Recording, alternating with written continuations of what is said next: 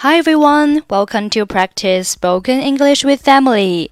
欢迎收听和 Emily 一起练口语，我是 Emily。Okay, today's sentence is I'm sympathetic over your situation.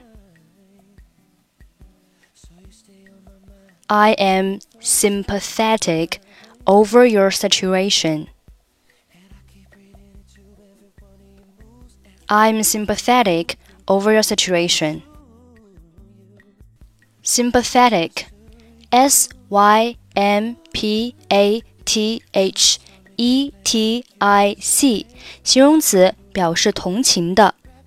Situation, S I T U A T I O N，名词，表示情形、处境。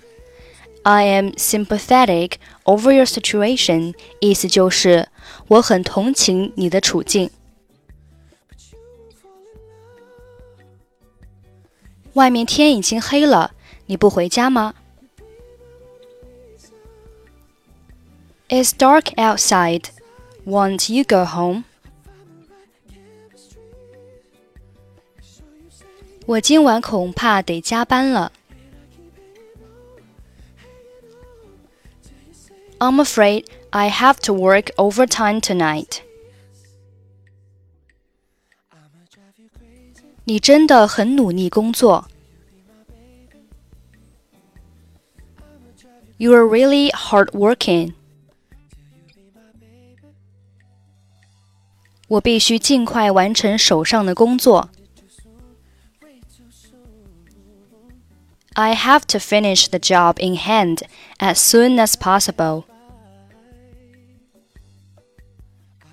我很同情你的处境。I'm sympathetic over your situation.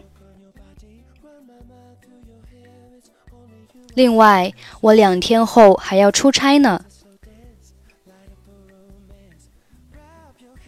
In addition, I am going on a business trip in two days. 你不是两天前才出差回来的吗？Didn't you just come back from a business trip two days ago? 是啊，不过下星期一我得去拜访几位重要的客户。 I did, but I have to visit some important clients next Monday. 你太辛苦了，你一定要好好照顾自己。You're so painstaking. Be sure to take good care of yourself. 多谢你的好意。 Thank you for your kindness.